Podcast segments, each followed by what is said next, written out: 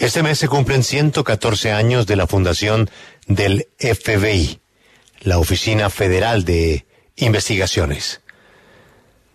La marca FBI está ligada a un nombre, John Edgar Hoover.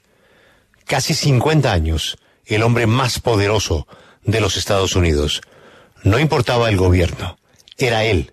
Construyó un imperio de información. Hizo del FBI un organismo de inteligencia de referencia mundial. Hoover, una vida con luces y sombras que aún no ha sido descifrada. Esta es la crónica de Yari.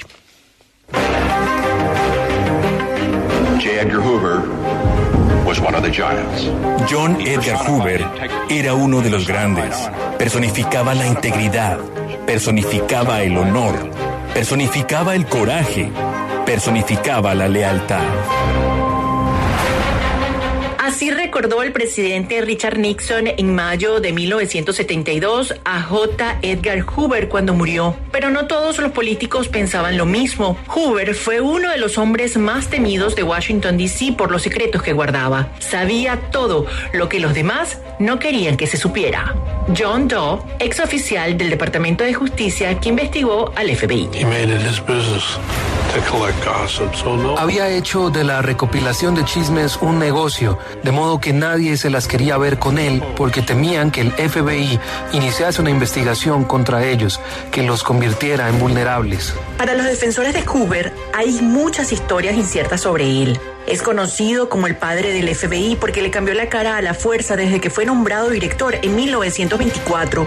J. Edgar Hoover fue un ícono de la institución que aún lleva su nombre. Quiero hacer hincapié en que el FBI es una agencia tan cercana al ciudadano como el teléfono más próximo.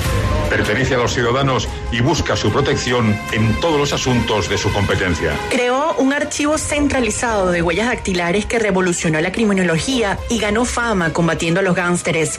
Hay quienes dicen que no todo era correcto con Hoover, que se aprovechó de su poder para obtener información de personas influyentes y hasta así utilizarlas en su contra de ser necesario. Bill Bonanno, escritor e hijo del jefe de la mafia, Joseph Bonanno.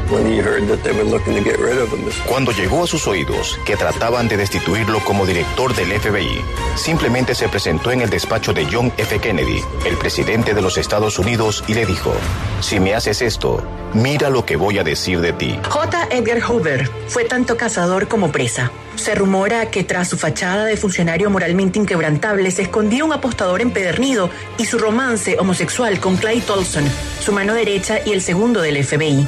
Este secreto la mafia lo sabía y supuestamente tenían fotos para chantajearlo. William Galinaro, investigador criminal de la mafia en los años 70. Ellos tenían fotos suyas en actitud comprometedora con otro hombre. A mí me consta que el contador de la mafia, Mayor Lansky, tenía tres o cuatro de esas fotos.